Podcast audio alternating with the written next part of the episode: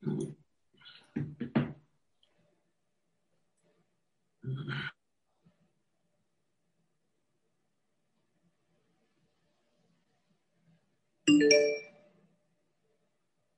buenas tardes, sean todos bienvenidos a este espacio creado por el colectivo Justicia COVID.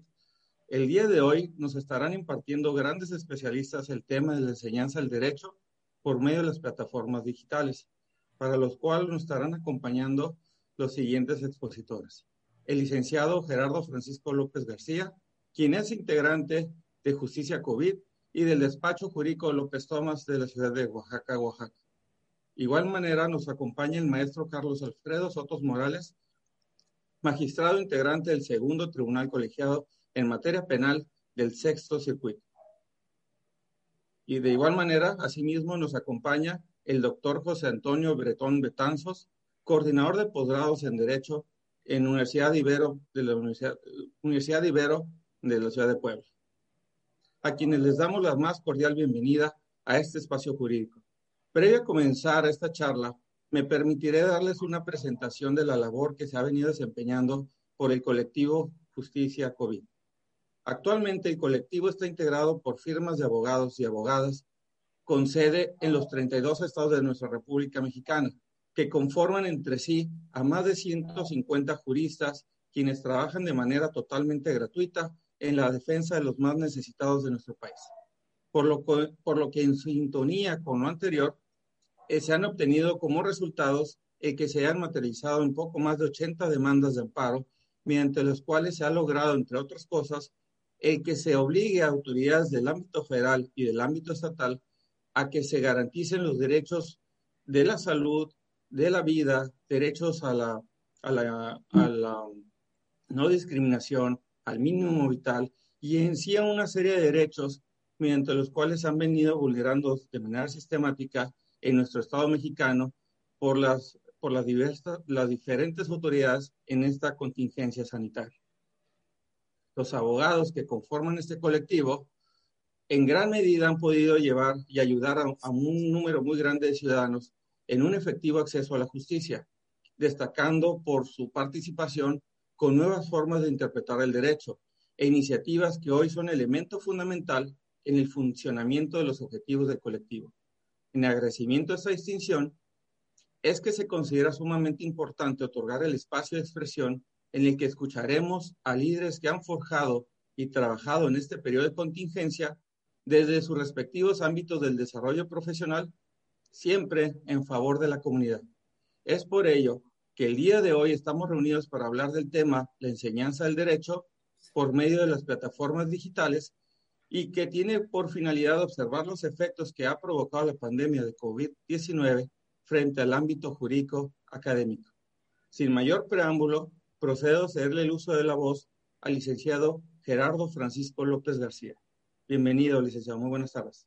Muchas gracias, Oscar. Pues antes que nada, muy buenas tardes, ya casi noches a todos los integrantes y todos los espectadores que nos están escuchando el día de hoy agradezco de verdad a Justicia eh, COVID por la invitación que, pues, que, me, hicieron para participar en esta, en esta charla que vamos a tener sobre un tema que creo que hoy más que nada en pandemia es, es sumamente importante y necesario, eh, lo que es la enseñanza del derecho por medio de plataformas eh, digitales. Creo que hay dos cosas bien seguras cuando hablamos de Internet, principalmente de educación, y creo que en la primera, el magistrado no me va a dejar mentir, siempre hay trolls en Internet. Y la segunda es que siempre hay desinformación en Internet. Creo que hablando de derecho, estos son dos de los temas eh, más importantes y al mismo tiempo más preocupantes, eh, pues para todas las personas que navegamos o que buscamos información concreta sobre determinados eh, temas. Es muy común, creo que a todos nos ha tocado eh, observar en redes sociales, Facebook, Twitter, lo que sea, diversos foros de abogados, que así se, se, publicitan como foros de abogados, en donde realmente más que otorgar información de calidad, otorgan desinformación sobre muchísimos temas que evidentemente pueden llevar a tener consecuencias jurídicas sumamente preocupantes. Creo que el hecho de utilizar en este momento las redes sociales para conseguir apoyo o auxilio no es una buena opción debido a tanta malinformación que se puede generar. Y no hablando de cuestiones eh, directamente de estrategias jurídicas o, cuestiones de, antecedentes, sino que estamos hablando que muchas veces y en muchas ocasiones lo que se sugiere son cuestiones eh, sumamente eh, fuera de lugar, que no son ilegal, que son ilegales procesalmente, cuestiones que simplemente en un proceso jurisdiccional genera una violación de derechos ya sea para cualquiera de las partes en un proceso eh, judicial. Es por eso, es precisamente, esta fue la base que desde 2017 yo con otros compañeros de la universidad eh, que nos desempeñamos en diversos ámbitos, yo abogado postulante, eh, tenemos compañeros por parte del Poder Judicial de la Federación, también lo que son investigadores también de derecho que se enfocaron directamente a esta rama al salir de la universidad, en el hecho de que existe una gran desinformación en Internet y que se tiene que generar expresamente lugares de calidad donde se pueda compartir información firmada por personas que tengan la expertise, que tengan las credenciales, que tengan un nombre y que tengan una cara, para no caer en esta desinformación que se puede generar en redes sociales, grupos de Facebook, eh, grupos de Twitter. Precisamente, eh, y ya entrando un poco más en tema, esa fue la, la, razón por la que nació el blog del abogado, un espacio en donde se tuviera la disposición y la disponibilidad de que la información jurídica estuviera siempre sustentada, estuviera disponible los 365 días del año, las 24 horas al día. No estamos hablando eh, de editoriales más grandes que pueden tener una publicación cada mes, tenemos la la revista de la, de la UNAM, tenemos también revistas eh, digitales sumamente importantes y de mucho peso en México, sino de publicaciones que nosotros como gestores de contenido distribuimos a partir de nuestros medios, eh, canales de distribución. Es decir, nuestros autores, los cuales son elegidos eh, con base en la expertise, en las credenciales que ellos tengan, nos envían los artículos y nosotros de esa manera podemos hacerlos llegar a cada uno de los interesados. Y estamos hablando que esos interesados no únicamente son profesionales, no únicamente son estudiosos. Estamos hablando de universidades, estamos hablando de órganos jurisdiccionales, incluso estamos hablando de capacitación constante en diversas materias y que esté siempre eh, disponible para quien lo necesita. Existen muchos eh, sitios de internet, porque ahorita el, crear un blog creo que es una cuestión sumamente fácil, que no requiere de mayores conocimientos técnicos, eh, que se dedican a compartir información eh, copiada, pegada de Wikipedia, copiada y pegada de Rincón del Vago, no sé, diversos sitios de los cuales carecen totalmente de fiabilidad y que creo que para la educación jurídica en México eso es un grave error. Ahorita, por desgracia, y que en otros momentos puede ser una, una fortaleza, el hecho de que la, la, información esté tan, tan rápido en Internet genera primeramente una eh, nula capacidad para seguir investigando. Queremos que la información sea rápida y si la encontramos, mientras más pronto la encontremos en los buscadores, esa es la información que efectivamente estamos buscando. Sin embargo, este proyecto, eh, estableciéndonos en el blog del abogado, precisamente nos da esa característica que la información sea actualizada y que la información se quede constantemente ahí para poder ser recurrido en diversas ocasiones. Y es que ya son tres años eh, que llevamos trabajando y afortunadamente eh, pues sí nos hemos logrado eh, posicionar de manera adecuada en, en Internet. Hace algunos años, precisamente el magistrado Soto Morales compartía una lista de blogs jurídicos de México que aparte de existir, se estaban en constante comunicación y fue donde empezamos poco a poco a ir entrando, a ir entrando para ahorita ya eh, realmente las estadísticas que nos genera la página, que nos genera Google, ya estamos hablando de más de 70, 80 mil eh, ingresos específicos en la página por mes. Entonces, estamos haciendo aparentemente las cosas bien. Eh, no somos una, un medio, una editorial que nos dediquemos completamente a esto, como, como mencioné hace poco, eh, ya tenemos eh, otros compañeros, trabajos en órganos jurisdiccionales, en investigación, yo como abogado penalista, pero la información siempre se toma el tiempo para tenerse ahí, para que esté muy al pendiente de cualquier situación y que esté disponible eh, para todos. Eh, creo que se me está yendo el, tiempo, pero para, para, concretar nada más, eh, creo que la educación en México por medio de plataformas sociales es una realidad. Es una realidad que en su mayor parte se está trabajando bien. Tenemos el caso, por ejemplo, en, en la Ibero de la revista La Mirada de la Academia, que es una revista digital que se ha alimentado por varios años también con realmente publicaciones importantes y de peso. Tenemos también por, el lado del magistrado también su página web eh, que comparte opiniones a título personal, pero que es importante conocer este tipo de eh, opiniones viniendo de lo que son servidores públicos. Entonces yo lo que invito es a que cuando busquemos en Internet busquemos una fuente fiable para poder educar, para poder aprender el derecho y eh, no quedarse con lo primero que encontramos, sino que busquemos sitios realmente especializados que nos puedan otorgar mayores facilidades para el aprendizaje del derecho. Muchas gracias, licenciado Francisco López. un placer escuchar esas palabras. La verdad es que el, Internet puede ser una herramienta excelente para el apoyo de, eh, de la academia, y, pero también podría ser también mal aplicado, mal llevado, podría ser, como bien lo dice, eh, una cuestión negativa, ¿no? Entonces, Aquí sería por parte de los maestros, los docentes y los expertos y los guías del alumno encaminarlos por ese buen camino, ¿no? Muchas, muchas gracias. Una felicidad, felicitación por el trabajo del blog. La verdad es que ya me tuve la oportunidad de, acercarme y, muy interesante el trabajo que están realizando. Muchas, gracias. En este caso, me permitiría darle el uso de la voz también al licenciado, al maestro Carlos Alfredo Soto Morales, magistrado del Tribunal Colegiado. Bienvenido, magistrado. Buenas tardes. Tiene el micrófono apagado el, licenciado. No se le escucha.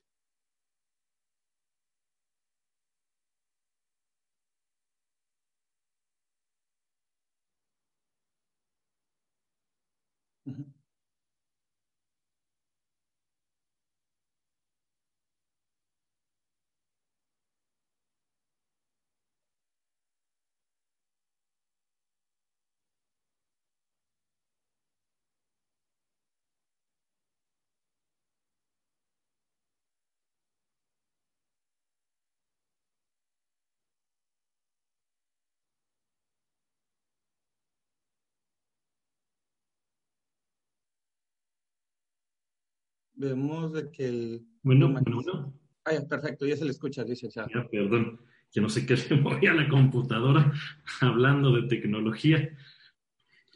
Este, pero ahí está. Eh, sí, muchas gracias. Yo en esta ocasión quisiera eh, hablar a lo mejor un tanto de, de, de eh, como dice el, el, el, tema que nos convoca de estas, de estas plataformas digitales y si bien es cierto, como decía el maestro Gerardo, este, hay, eh, el, el, aprendizaje del derecho se puede realizar no necesariamente de una manera escolarizada, sino que se puede llevar a cabo de muchas maneras.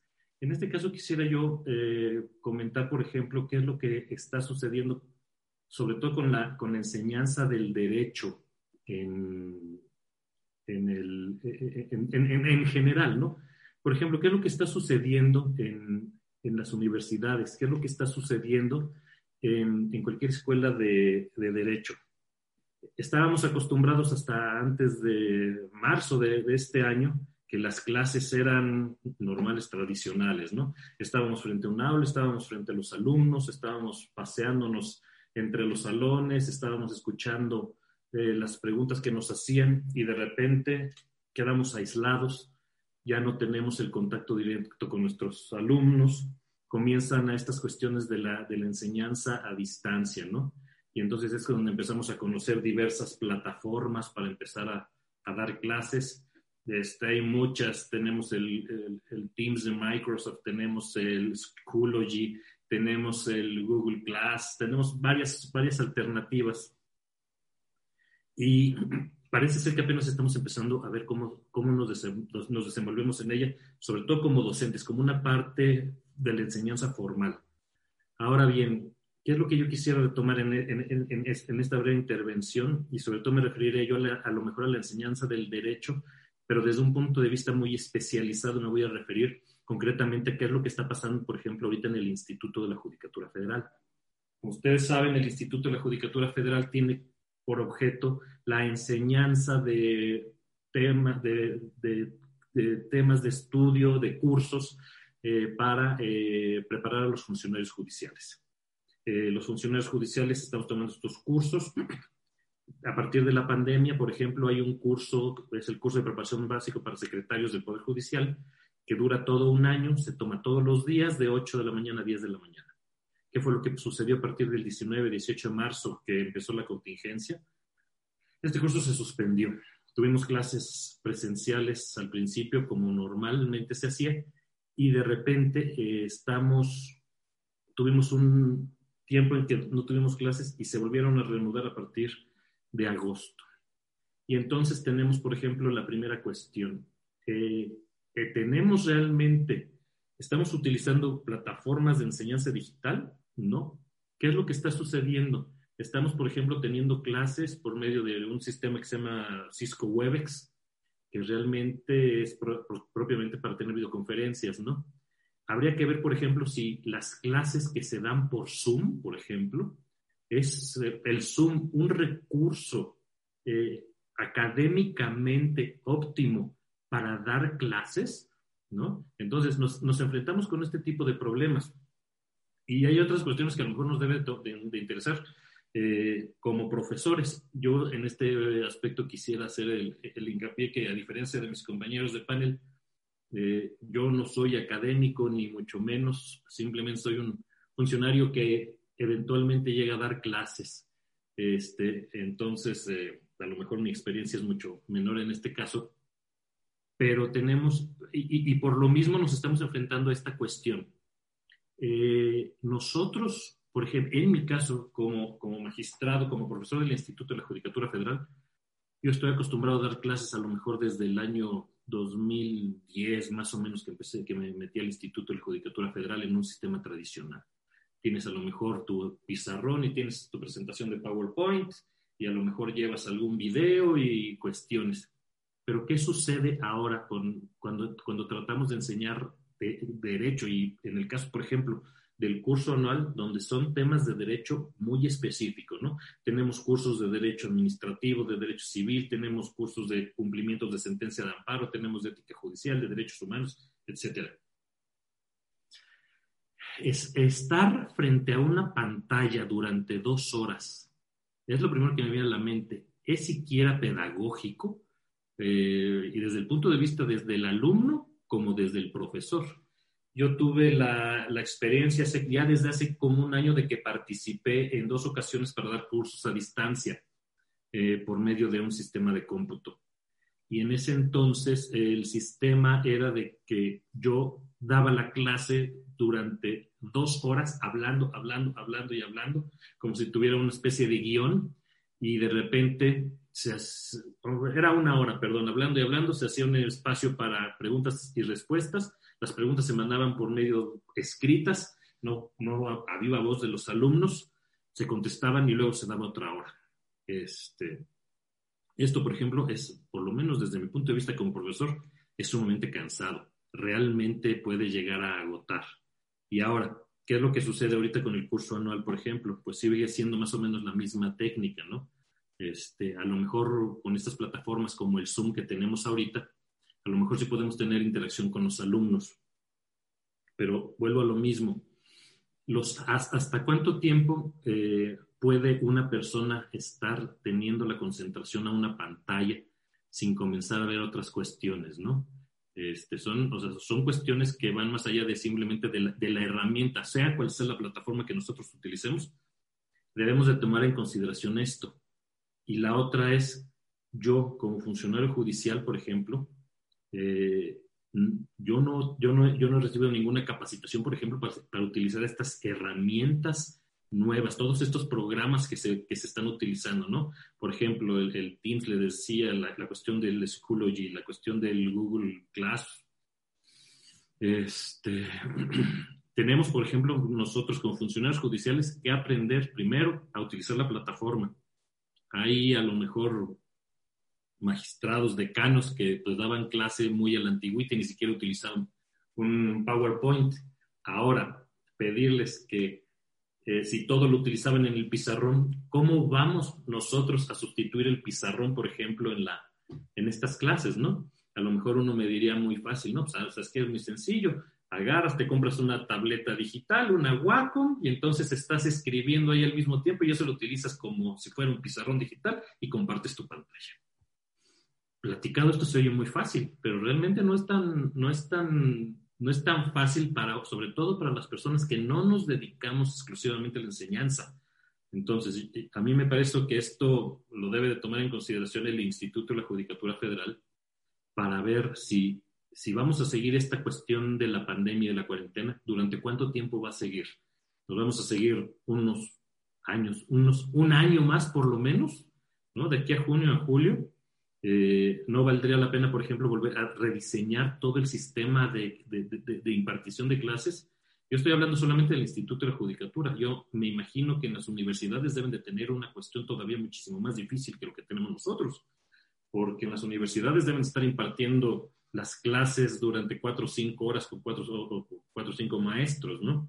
Eh, pero yo me, yo, me refiero a la experiencia que yo tengo en este caso como profesor del Instituto de la Judicatura Federal habría que pensar si no convendría por lo, a lo mejor eh, realizar una serie de reducir el tiempo, por ejemplo, que duren estas clases, porque para mí para dos horas sigue siendo muchísimo tiempo de estar sobre todo en la pantalla.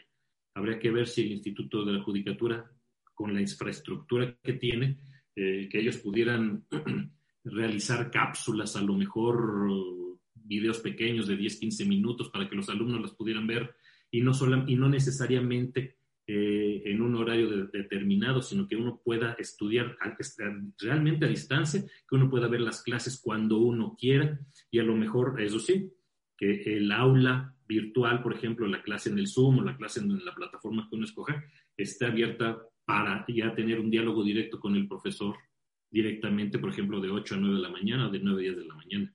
Sobre todo y, y evitando que esto se, se empalme, porque muchos de los funcionarios Ahora, aparte de que están tomando el curso, pues entonces también tienen que estar tomando las clases en línea, lo cual complica todavía un poquito más esta cuestión de tomar los cursos, ¿no?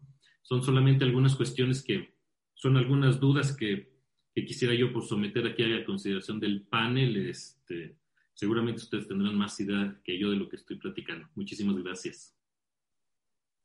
Muchas gracias, magistrado. La verdad es que esta pandemia a partir de marzo que se suspenden las clases presenciales ha sido un verdadero reto para tanto alumnos como maestros, como bien lo, y lo comparte, inclusive también para los administrativos de las diferentes escuelas, institutos universidades, ¿no? Desde la misma selección, como ya lo mencionó el licenciado, el magistrado, desde la misma selección desde la plataforma, ¿no? Entonces ha sido todo una revolución en ese aspecto y bueno, desde eh, lo importante es que la educación no, no pare, ¿no? Eh, por lo pronto le damos el uso de la voz al doctor José Antonio Bretón Petanzos, que él como coordinador de posgrados en la Ibero Puebla, pues nos va a poder compartir un poquito más de esa experiencia. Adelante, doctor. Muy buenas tardes. Muchas gracias. Bueno, pues como siempre un honor, un orgullo estar en este espacio. Eh, y bueno, antes de iniciar, sí, eh, quisiera, pues con todo respeto, hacer una, una atenta propuesta. yo, yo, yo creo que, en la organización de estos foros deberíamos también pensar, y eso a lo mejor me, tardo en reflexionarlo, deberíamos de pensar en, compartir con mujeres, ¿verdad?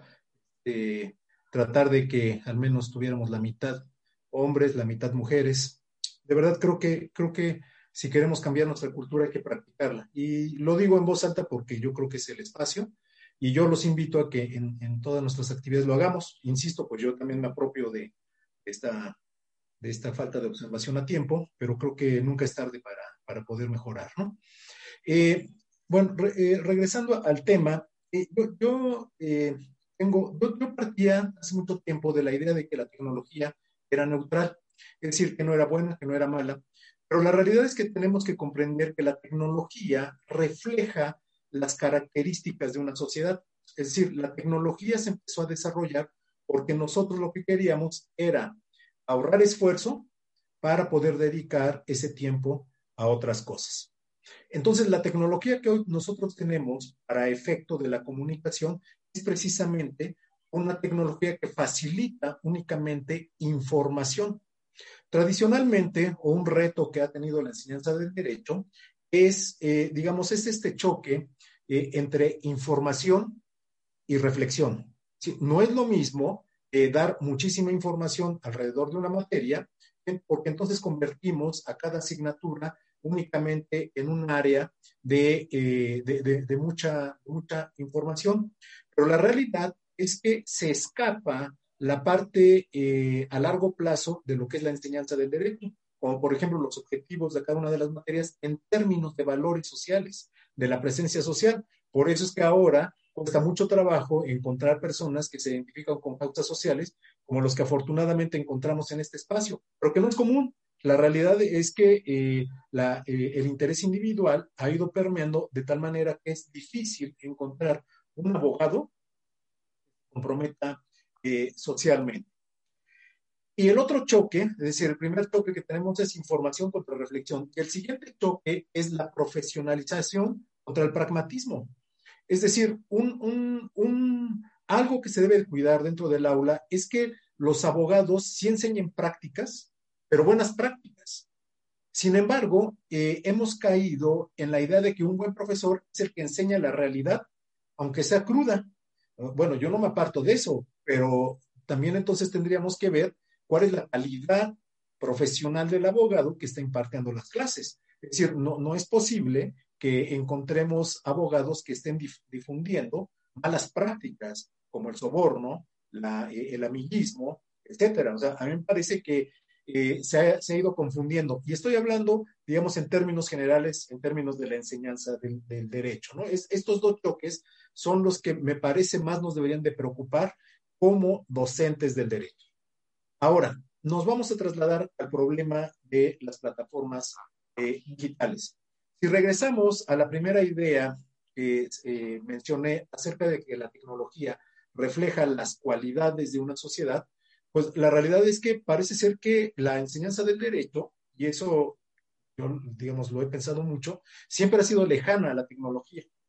Normalmente los abogados hemos enseñado con el método de cátedra, ¿Cuál es este método? Pues donde, eh, como lo dice la palabra, el profesor es el principal, ¿no? De ahí viene la palabra cátedra. Cátedra viene de catedral, de, principal. Y esto hace, entonces, que se pierda una división necesariamente esencial en la esencia del derecho. tenemos materias que son teóricas y materias que son prácticas. Pero la realidad es que en el derecho no tenemos técnicas que puedan identificar, que puedan identificar o hacer diferencia qué naturaleza de enseñanza, qué naturaleza de, eh, de materia estoy impartiendo. Voy a poner este ejemplo. Es fácil pensar que la teoría del derecho constitucional pues, es teórica. ¿Cuáles son, digamos, los, los, las características o el papel que juega un alumno cuando está en presencia de esto? Pues, primero, que nos dedicamos a la discusión de conceptos, que eh, no existe un requerimiento de experiencia profesional para el docente, es decir, lo puede impartir a alguien que conozca, aunque no tenga experiencia. Eh, se emplean eh, tradicionalmente las lecturas y las clases magistrales y el estudiante se vuelve un receptor pasivo del conocimiento. Cuando nosotros pensamos en las materias prácticas, pues pensamos en el alumno que aborda aspectos del procedimiento, eh, requerimos de un profesor que tenga experiencia en el área, se utilizan o deberíamos utilizar metodologías que implican el desarrollo de habilidades del estudiante, como los talleres, los simulacros, análisis de caso, etcétera. Y en esta parte, el estudiante juega un papel muy, muy activo. Hace rato el, maestro Carlos Soto, que por cierto eh, hemos coincidido allá en Ibero también, este, me parece, con, el IDIE, ¿no? con el Instituto de, Derechos Humanos, perdón por la distracción, no, puse atención cuando lo nombraron, pero ahora que ya lo escuché, recordé este, sus pláticas, muy importantes, y por eso el Instituto de Derechos Humanos lo invita. Eh, la realidad es que las plataformas no están eh, habilitadas o no permiten que se pueda diferenciar ahora unas de otras. Si costaba trabajo, porque los abogados en la realidad, aun cuando estudiamos una maestría y tenemos alguna materia de docencia o de didáctica del derecho, la realidad es que estamos muy, muy alejados de lo que se ve en otras áreas, en otras disciplinas. Y no solamente se diga la propia pedagogía de su sustancia, sino pensemos en las materias que tienen que ver con la administración, con la contaduría. Ahí, digamos, se tratan de enrolar, en sus posgrados tratan de enrolar un poco más la didáctica. Ahora, si nos vamos a, las, eh, a que las metodologías se deben de aplicar a través de las plataformas, pues se vuelve más difícil el reto. ¿Por qué? Porque el maestro Carlos este Soto, ahorita nos mencionaba, bueno, pues, las dificultades de estar una, dos o hasta tres horas enfrente de una pantalla. Pero ¿qué es lo que sucede? Que no, no existen los instrumentos suficientes para desarrollar, eh, para empezar, esta orientación de las materias. Y la otra es que el alumno, en cualquiera de los casos, sea una materia teórica o sea una materia práctica, se vuelve un sujeto muy, muy pasivo. ¿Por qué? porque para poder estar en un ambiente de practicidad, la realidad es que se, tiene que, se debe tener la capacidad, inclusive hasta de interrumpir al interlocutor. Y en las plataformas digitales es muy difícil, muy difícil que eso suceda porque la comunicación no es tan fluida como cuando estamos este, de manera personal. Así que eh, a mí me parece que la tecnología está reflejando el tipo de sociedad que somos. No nos estamos preocupando por la formación. Y no solamente de los abogados, sino en general de todas las profesiones, porque todas las profesiones están resintiendo eso. Yo quisiera pensar, he platicado con ingenieros, y bueno, ¿y cómo lo haces para que tu alumno te demuestre que está practicando, poniendo en, movimiento sus conocimientos a través de un circuito, a través de, una conexión, a través de todo? O un arquitecto, imagínense un plano y entonces lo va a tener que enseñar parte por parte para ver si está dibujando bien. El abogado, ahora, el abogado eh, y a lo mejor un poco eh, explicando lo que sé desde el ámbito de los profesores, requiere muchísimo más tiempo porque en este nivel las plataformas exigen muchísimo más retroalimentación que lo que sucede cuando estamos en el aula. Y eso entonces vuelve una, una enseñanza con una calidad que empieza a mermar. De tal manera que si pensamos tanto en la sustancia, digamos, del derecho, como en la parte filosófica de la enseñanza, me parece que las plataformas no, no, no son lo que necesitamos hoy en día. Es un reto y que todos los que damos clase tratamos de animar a nuestros alumnos, de retroalimentar aún inclusive fuera de horarios, yo creo que este, normales, ¿no? Es decir, yo recibo tesinas, avances, etcétera, y pues a la hora que sea, independientemente de, de si es tarde o es temprano, pues uno trata de retroalimentar al alumno a mí me parece que en términos eh, generales, en términos pedagógicos, existen muchos retos y pues, la verdad es que sí tenemos que agradecer que existe, porque no quiero satanizar a las redes o las, perdón, a las plataformas digitales, no las quiero satanizar. Más bien, demos gracias que las tenemos, que nos tocó una etapa que ya existían, pero ahora pensemos en que este modelo puede instaurarse y ojalá existiera esta combinación entre abogados, ingenieros o técnicos para desarrollar técnicas adecuadas para la enseñanza del derecho. Muchas gracias. Muchas gracias, doctor Bretón. Este, eh, damos por aperturada una sesión de preguntas y respuestas, para lo cual queda a disposición el chat de aquí de la plataforma Zoom. Ya tenemos eh, dos, dos, preguntas que nos han enviado y me permito leerla. Este, dice lo siguiente derivado de la nueva práctica en la educación, ¿de qué manera se sugiere hacer efectiva la protección de datos personales, tanto de docentes como de alumnos? No sé si alguno quisiera retomar la pregunta.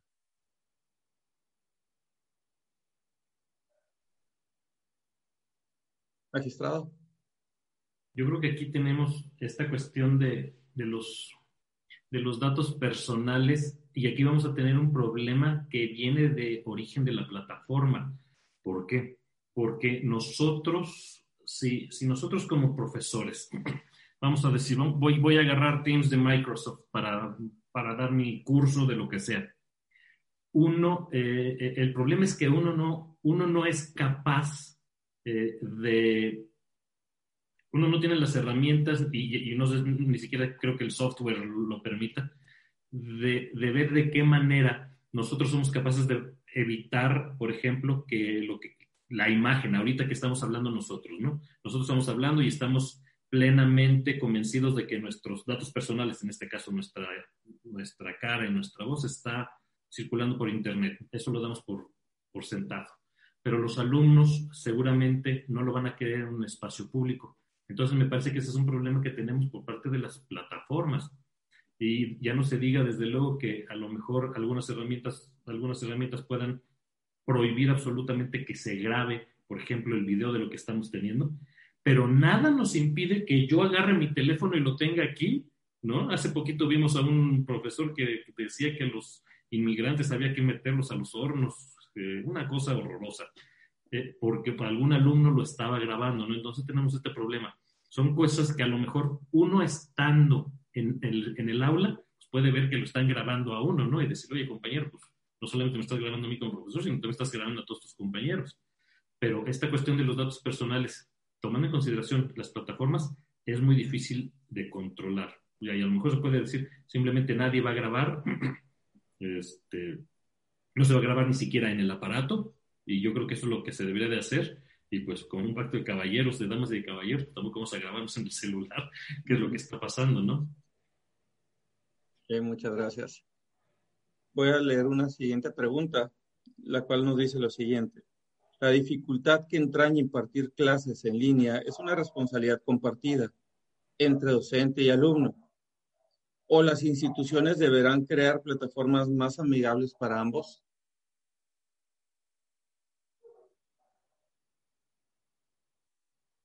Doctor Bretón. Sí, muchas gracias. Sí, miren, ahora lo que estamos eh, tratando de hacer, y lo digo no solamente por la veo, sino en, varias instituciones, es tratar de combinar el uso de varias tecnologías. Eh, ahora tenemos el streaming, que es un, es un mecanismo, es una cámara que sigue al profesor, que sigue el calor del profesor, y entonces parece ser que está uno en el aula, trata de reproducir un ambiente lo más cercano al aula. Eh, eso permite el uso del pizarrón, eso permite que el profesor ya no esté sentado todo el tiempo, pero el problema está en que la comunicación sigue siendo muy poca fluida porque eh, seguimos ocupando el Zoom o el Teams o el Google Room o el, que sea. Eh, entonces, lo que se tiene que pensar desde mi punto de vista es que no pensemos en una tecnología para dar clases. Yo creo que los abogados tenemos la capacidad de pensar en la enseñanza del derecho a través de una tecnología ad hoc a la forma y a los métodos que tenemos que utilizar como abogados. Hace rato también el maestro Carlos Soto decía, es, que yo no recibí una capacitación. Efectivamente, desde el docente tenemos que formarlo para que tenga los conocimientos tecnológicos y sea algo muy sencillo, porque la verdad es que vemos quienes sufren, yo hablo desde mí, ¿no? Este, por ejemplo, inclusive cada invitación de foro, siempre tengo la angustia de si la liga es suficiente o si debo de acudir a otro mail, en fin, o sea, sufro porque yo no sé si de mis demás colegas, pero como abogado, yo me siento muy ajeno a la tecnología. O sea, la tecnología es mi radio, mi teléfono y la ocupo para marcar y a lo mejor el WhatsApp, pero de ahí en fuera desconozco si tiene más funciones y para qué sirven. Entonces, a mí me parece que sí tenemos que ir pensando en una tecnología eh, adecuada para la enseñanza de la abogacía. Si nosotros nos recargamos en mecanismos como, por ejemplo, eh, los ingenieros que con transmitir la pantalla es más que suficiente, porque ahí eh, pasan el, flujograma y las características y todo eso, pues este, yo creo que vamos a seguir adoleciendo de la lejanía que tenemos con eh, las técnicas de enseñanza o las metodologías de la enseñanza. Yo creo que también en general, en general, los abogados tendríamos que preocuparnos y acercarnos un poco más a, estos métodos.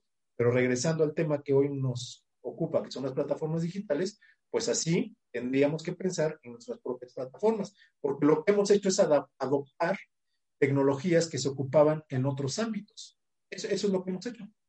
Hemos ido este, únicamente adaptándonos a lo que existe, pero no hemos pensado en construir algo eh, para nosotros, ¿no? Como abogados, como docentes del derecho. Muchas gracias, doctor Antonio. Ah, les damos el uso de la voz a Liceo Francisco Gracias. Creo que retomando eh, el comentario del doctor Bretón, es sumamente importante observar también cuáles son, qué es lo que nos llevó a ahorita enseñar derecho por plataformas digitales. Creo que era una situación que nadie había previsto, que a la mera hora nos agarró a todos de bajada Ahorita audiencias tienen que ser videoconferencias, clases por videoconferencias, absolutamente todo por internet y que evidentemente no teníamos preparado ninguna situación así. Me viene ahorita a la mente eh, la capacitación que estaban llevando secretarios eh, de juzgados de distritos para entrar a los concursos eh, de oposición para juez especializado en materia del trabajo, que iniciaban con clases presenciales y de ahí posteriormente tenían que ir un tiempo a la Ciudad de México a continuar con estas clases. ¿Qué fue lo que pasó en el trayecto de, este curso? Hubo un momento que inicia la pandemia y estas clases que debían de ser por presenciales en la Ciudad de México fue que jalan para volverlas eh, clases digitales para continuar. Es decir, no es que se haya programado una situación de, ¿sabes qué? Vamos a enseñar derecho, sino vamos a ver la forma de medio enseñar derecho con lo que tenemos. Y es que esto es, eh, creo que esto es sumamente importante. Bien dice eh, el, el doctor Breton, adaptamos tecnologías para utilizarlas. Sí, sí es cierto. Pero creo que también viendo para un futuro que estamos haciendo estos foros, que realmente estamos viendo cuáles son las consecuencias a corto y a mediano plazo que podemos tener de una educación buena o mala, ya lo veremos en un futuro, que podamos tener con estas tecnologías, es que en un futuro realmente se generen aplicaciones, realmente se generen plataformas amigables y que no sean funcionales para todos los abogados. Estoy 100% seguro, ese sí, de que una cátedra eh, universitaria o a cualquier eh, nivel que se pueda dar, nunca va a sustituir a una clase eh, por videoconferencia, o una clase por cualquier medio electrónico. Porque tal como, repito mucho lo, mencionado por el doctor Bretón, es la base de la universidad. Lo que nos enseña siempre en todos los primeros años de universidad, qué es lo que significa esa y cuáles son los alcances que se pueden llegar a tener. Porque ahorita somos cuatro que tenemos cada uno un, tiempo determinado, pero si imaginemos un salón de 80, 70 alumnos, definitivamente la comunicación que se pueda tener no es igual aquí que en una eh, clase presencial. Muy bien, muchas gracias, Liceo Francisco. Tenemos una pregunta muy interesante porque hemos estado hablando de las plataformas, de las tecnologías y de la enseñanza del derecho, pero a mí me llama mucho la atención la siguiente. Dice, buenas tardes a los panelistas. ¿Cuál sería la forma correcta de evaluar el conocimiento del derecho desde esta modalidad virtual? ¿Cuál sería el siguiente paso? Doctor Bretón. Sí, en efecto, el, el problema de la evaluación normalmente eh, lo, debemos de ver como el punto más importante de todo el proceso. Pero la evaluación hoy, eh, dada las, digamos, los retos que impone el uso de estas plataformas, eh, requiere de un cuidado mayor. Y bueno, yo lo que he pensado es que los criterios de evaluación se deben de dispersar, que no podemos acumular en uno, en dos o en tres, sino tenemos y eso provoca que el alumno eh, sea más dinámico dentro de sus sesiones, es poner muchos criterios de evaluación para que momento a momento el alumno vaya descubriendo por sí mismo sus propias capacidades y eso lo aliente a crecer. Pero por la otra parte, también no, no dejar en, este, digamos, en una apuesta final todo, eh, todo, todo el conocimiento que pudo haber adquirido o no durante el curso. Es decir, la enseñanza tradicional nos enseña que los exámenes son los métodos de evaluación por excelencia. Y la realidad es que la evaluación tiene también que atender a la naturaleza de cada, de cada materia. Es decir, si yo estoy enseñando teoría del, en, mi área, que es teoría del derecho eh, o procesal electoral, yo no voy a preguntar qué dice la Constitución o cuáles son los recursos que están en la ley, ¿verdad?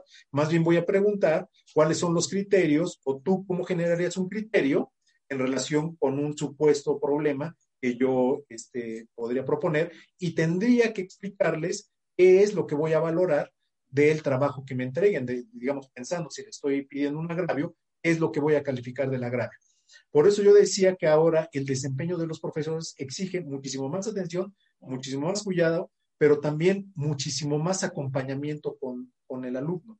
De tal manera que la evaluación hoy nos obliga a ser demasiado, demasiado creativos para poder eh, incentivar al alumno y que la evaluación más bien la vean como parte de todo el proceso, porque al final de la evaluación va a existir una retroalimentación que les va a reforzar el conocimiento. Esto lamentablemente, inclusive creo que en la enseñanza presencial lo descuidamos. Es decir, se, acaba, tienes tanto de calificación y nos olvidamos del alumno, cuando a mí me parece que la retroalimentación es una parte fundamental dentro del proceso. Excelente, doctor, muy. Vamos a leer la última pregunta que nos llegó. Dice, eso es un poquito fuera de enseñanza del derecho, pero dentro de las herramientas tecnológicas, ¿qué piensan de las audiencias a distancia o vía remota? ¿Son legales o cumplen con el respeto al principio de mediación? Licenciado Francisco López. Gracias. Bueno, creo que aquí están hablando eh, pues en materia penal y directamente esa es mi, materia. No se ve en, la opinión, incluso ya hay criterios eh, judiciales, no se ve afectada la inmediación. Creo que las videoconferencias desde hace muchos años se han llevado a cabo, no incluso no nada más en el sistema acusatorio, el sistema inquisitivo, cuando se podían enlazar interrogatorios de penal a penal con juzgados federales, con juzgados locales que se habían eh, ejercido y que están plenamente regulados. Evidentemente, el tema eh, de llevar y si es prudente una audiencia por videoconferencia depende muchísimo de qué tipos de audiencias se puedan llevar. Ahorita podemos llevar a cabo y, en, la, y en, la, práctica se han llevado audiencias de todo tipo. Sin embargo, eh, la audiencia y, entrando en materia penal de juicio oral, me parece que es una situación que por videoconferencia, más que beneficioso, es, perjudica mucho al procedimiento. No tanto eh, en el orden normativo, sino en la forma en la que se pueden desahogar las audiencias. ¿Por qué? Porque es cierto que al estar en una audiencia de juicio oral, pues evidentemente vienen los testigos, vienen los interrogatorios, vienen los contrainterrogatorios, y es una situación que se tiene que tener muy en cuenta a la hora de tener eh, una audiencia. Ejemplo claro, respetando también la privacidad de las víctimas, hay muchas audiencias que se generan de manera eh, privada, sin asistencia de público. ¿Cómo se puede garantizar ese principio, ese principio la protección de la, de la identidad de la víctima por medio de una videoconferencia? Hemos visto, eh, como dice el, el, magistrado Soto Morales, graban con el celular, atrás de la pantalla puede estar escuchando o viendo cualquier persona. Entonces hay ciertos principios que no se pueden proteger eh, cabalmente por plataformas, eh, por videoconferencia, audiencias por videoconferencias. Lo que sí se puede es empezar a generar más audiencias que generen una mayor agilidad judicial, que no sean de tal trascendencia que se puedan respetar eh, tanto estos derechos y, tantos principios como en una audiencia judicial. Ejemplo, una audiencia de procedencia de sustitución de medida cautelar, una eh, audiencia para una suspensión condicional de procedimiento, situaciones, audiencias que son realmente cortas y que no merecen más eh, formalidades que las esenciales que se generan, creo que sí podría empezar a generarse eh, evidentemente desde la legislatura herramientas que faciliten el poder llevar a cabo este tipo de audiencias. Muchas gracias. Muchas gracias a los compañeros miembros de este a los expositores. Muy interesantes sus palabras. Quiero agradecerles al licenciado Francisco López García, al magistrado Carlos Alfredo Soto Morales y al doctor José Antonio Bretón Betanzos. Muchas gracias por sus atinadas participaciones y me voy a permitir dar lectura a unos reconocimientos que el grupo, el colectivo COVID-19 nos está brindando para, para los expositores. ¿Me podrían poner uno para la lectura completa? ¿O así, así están? Bueno, dice lo siguiente, la ley protege, aunque los, van a, los van a poner ampliados.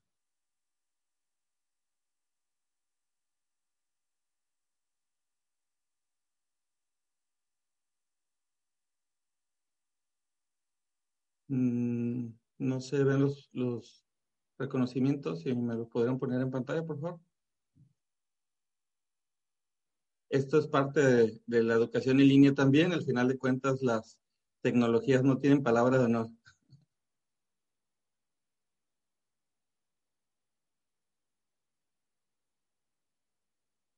Ya me están poniendo. Bueno, aquí están los tres reconocimientos. Dicen, la ley protege del impacto de la pandemia COVID-19 y se otorga un reconocimiento a los tres expositores. Voy a mencionar solamente uno, Gerardo Francisco López García. Perdón. Eh, me voy a acercar, que yo estoy ciego. Dice, Colectivo Justicia COVID, otorgada el presente reconocimiento por su disertación vía remota con el tema La enseñanza del derecho por medio de las plataformas digitales.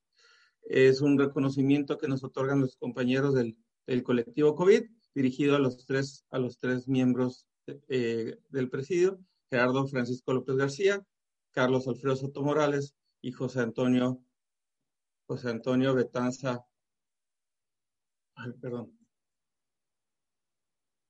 José Antonio Bretón Betanza.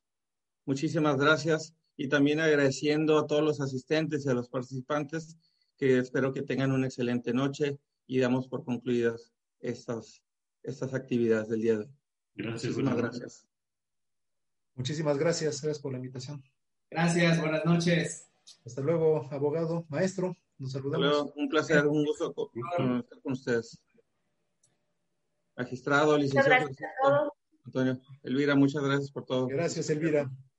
A ustedes, muchísimas gracias por todo su apoyo, por sus valiosas, por sus valiosas aportaciones y pues muchos, muchos retos. Creo que hay muchas asignaturas pendientes en este tema. Les agradecemos todo su expertise, su amplia trayectoria y sobre todo su maravillosa disposición para apoyar al colectivo. Muy buenas noches a todos y a todas.